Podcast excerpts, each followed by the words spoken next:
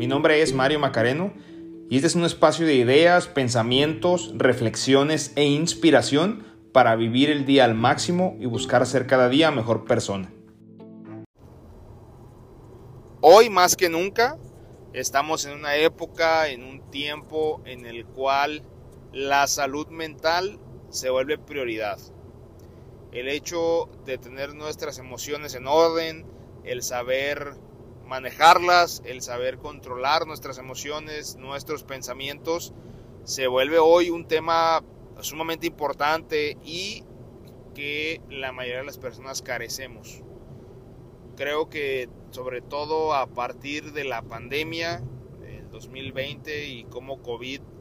nos encerró a todos y nos sacó de, de la velocidad a la que vivíamos, fue un paro obligatorio a nuestras vidas. Creo que hubo demasiado tiempo para pensar, para tener introspección y para, en muchos casos, pelear con uno mismo, pelear contra los miedos y quitarnos esas creencias que teníamos, incluso de uno mismo. A muchos nos pasó que quizá nos creíamos mentalmente fuertes, resilientes, hasta que pasa la pandemia.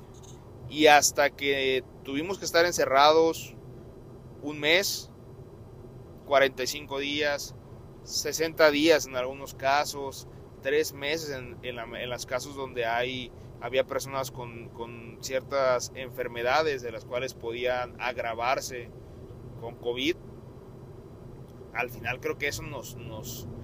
nos trajo temas de ansiedad, temas de depresión, temas de inclusive reestructuración de nuestra propia vida al saber que a lo mejor había cosas y aspectos de nuestra vida que, que no estaban bien y que era momento de corregir, de, de, de, dar un paso para atrás, ver el escenario y poder hacer cambios en nuestras vidas. La salud mental en todos los aspectos se vuelve muy complicado. También después de COVID creo que el tema en lo laboral y lo profesional, las empresas han tenido que adaptarse a esa situación y que es una realidad, ya no es un pretexto, ya no es un, invento del, del trabajador o del empleado. Hoy ya existe, por ejemplo, la NOM 033 que ya especifica que, que, el empleador deberá estar al pendiente de la salud mental y los escenarios psicológicos por los que atraviese su empleado, porque ya es un tema que primeramente afecta primeramente a la persona y todo lo que deriva con la persona, ¿no? la, la familia, este, todo el entorno y repercute invariablemente en la productividad, en, en, el entorno laboral, en la cultura del trabajo, en cómo se desempeñan los empleados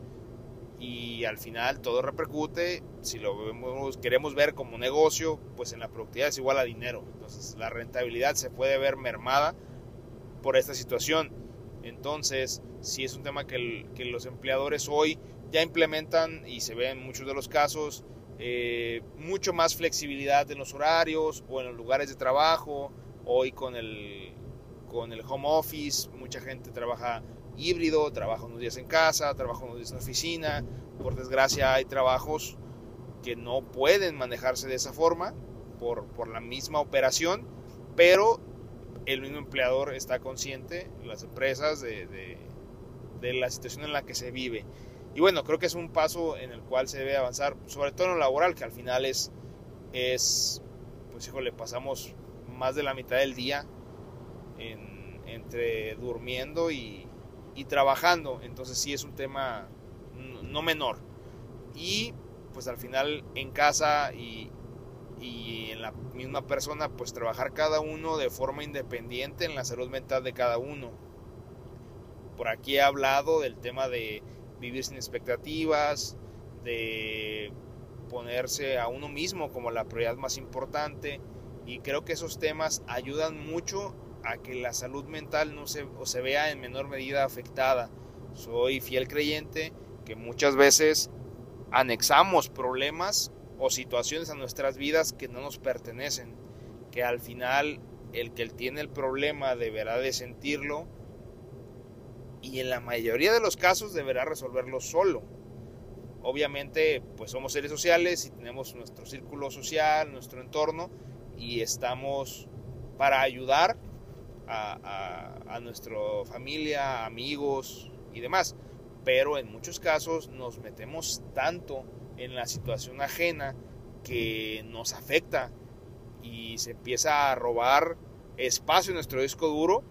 y es ahí donde creo que ya empieza a repercutir, donde empieza eh, una situación donde si no la podemos controlar, si no controlamos nuestras emociones, híjole, nos, nos puede afectar y, y, tener repercusiones para nosotros mismos cuando quizá el problema inicial o la situación inicial no era nuestra. Y creo que es ahí un, un tema al cual debemos de ponerle bastante atención. Al final creo que la salud mental depende de uno mismo. Nuestro contexto, nuestras situaciones obviamente afectan,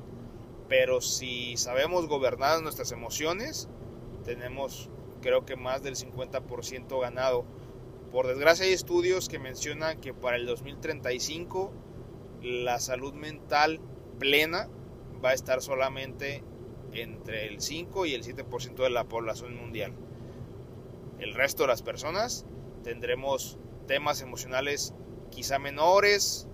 eh, por contextos o situaciones pasadas, temas psicológicos que deberíamos de tratar con, en terapia, hasta problemas mucho más graves como una depresión crónica, una ansiedad mayúscula, donde, pues bueno, afectan y se toman muchas veces eh, repercuten en otras situaciones y otra toma de decisiones. Entonces, apelemos a nuestra salud mental, seamos conscientes de que los problemas que son nuestros deberemos de resolverlos y los que no son nuestros podemos ayudar desde nuestra posición, más no vernos inmersos totalmente, porque al final podemos ser los más afectados.